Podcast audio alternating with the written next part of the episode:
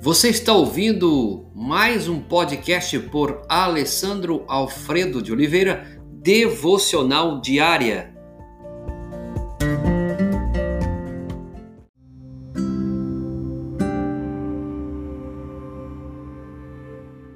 Tema de hoje: O preguiçoso. Provérbios 26, verso 14. Como a porta gira em suas dobradiças, assim o preguiçoso se revira em sua cama. Por todo o livro de Provérbios, o preguiçoso é retratado como uma figura cômica. Para não ter que acordar cedo, você encontra isso no 6, 9 a 11, usa de desculpa esfarrapada de que há o leão na rua capítulo 22, 13. Ele é tão desleixado que seus campos e vinhas ficam cobertos de ervas daninhas, capítulo 24, 30 e 31. E quando põe a mão no prato, não se dá o trabalho de levá-lo à boca, 19, 24. De acordo com as Escrituras, nós não somos como os animais pois somos seres humanos feitos à imagem de Deus. Por isso, ela nos repreende sempre que deixamos propositalmente de fazer alguma coisa que os animais fazem por instinto. Ah, o contraste entre a formiga e o preguiçoso é um bom exemplo. Observa a formiga, preguiçoso. Reflita nos caminhos dela e seja sábio. 6,6. A energia e a diligência da formiga são extraordinárias. As formigas parecem não descansar nunca, mesmo carregando fardos maiores e mais pesados que ela. Você já percebeu isso? Quando você vê as formigas carregando aquelas folhinhas, algumas folhas imensas, pedacinho.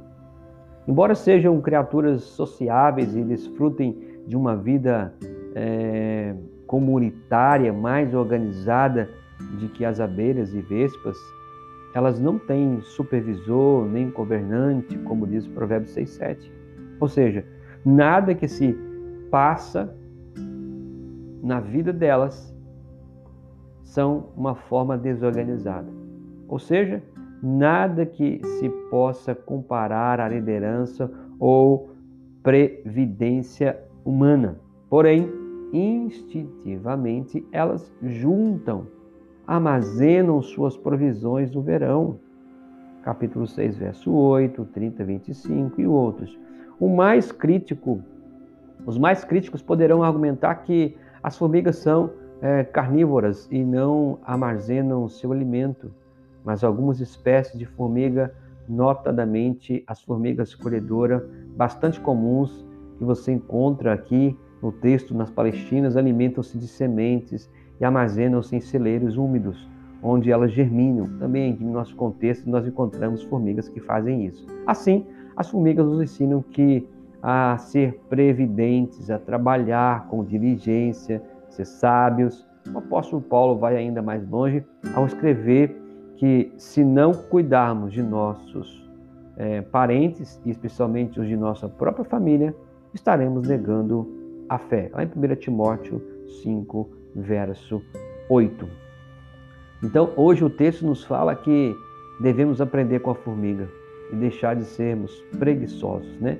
Com uma porta gira em sua dobradiça, assim um preguiçoso se revira em sua cama. Veja em quais áreas da sua vida você tem se tornado um preguiçoso. Você tem deixado você está sendo desleixado com o seu jardim, com a sua vida espiritual, com o seu casamento, com as suas finanças, e que Deus possa nos orientar a sermos diligentes, sábios, providentes no sentido de buscar aquilo que é de nossa responsabilidade. Pai, ajuda-nos a cada dia nessa caminhada e que sejamos homens, mulheres, famílias inteiras que vivam, Pai, a providência do Senhor.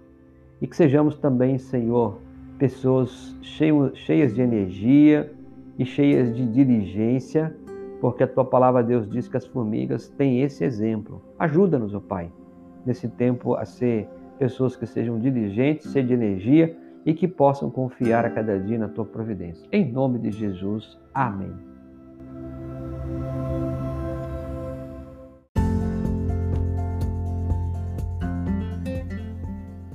Você ouviu mais um podcast devocional diária? Se isso trouxe bênção para a sua vida, abençoe outras pessoas compartilhando esse podcast.